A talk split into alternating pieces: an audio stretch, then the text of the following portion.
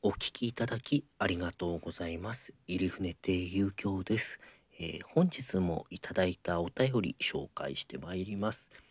えー、DJ 特命さんからいただきました。ありがとうございます。読みます。は、は、は、面白い。ヒーローをそんなに深く難しく考えたことがありませんでした。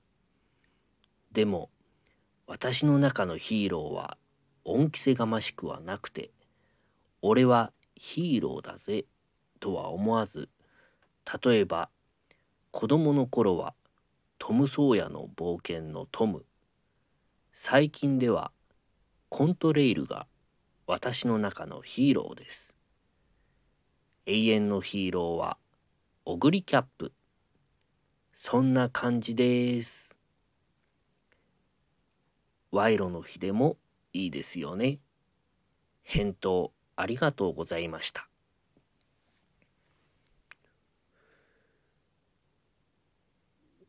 ここの方の情報がすごいですね。はいえー、続いてのお便りです、えー、ナポリタンパンさんからいただきました。読みます。えー遊興さんのカレーレシピ教えてください。かっこブログ見ましまた。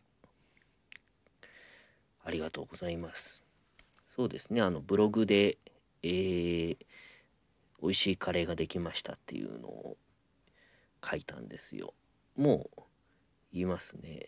別に隠したりとかもない。もう簡単なカレーでしたよ。もう簡単というかもうカレー作ろうと思って作ってなかったですから豚しゃぶをしたんですよね。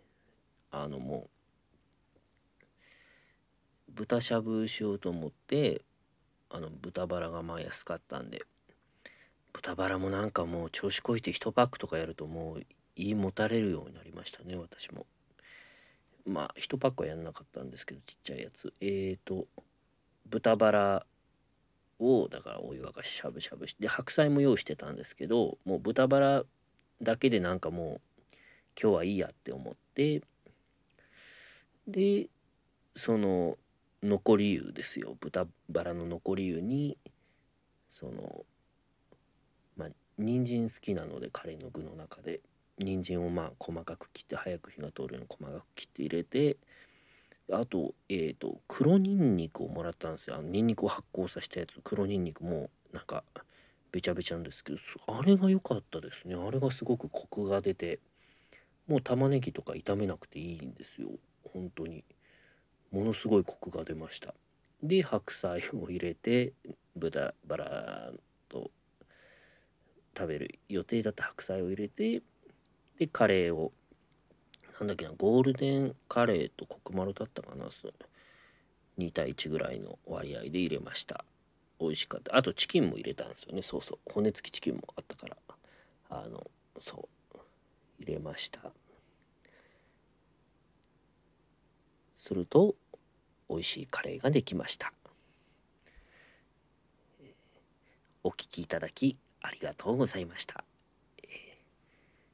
お便りお悩み相談、ご質問等、どうぞお気軽にお送りください。ありがとうございました。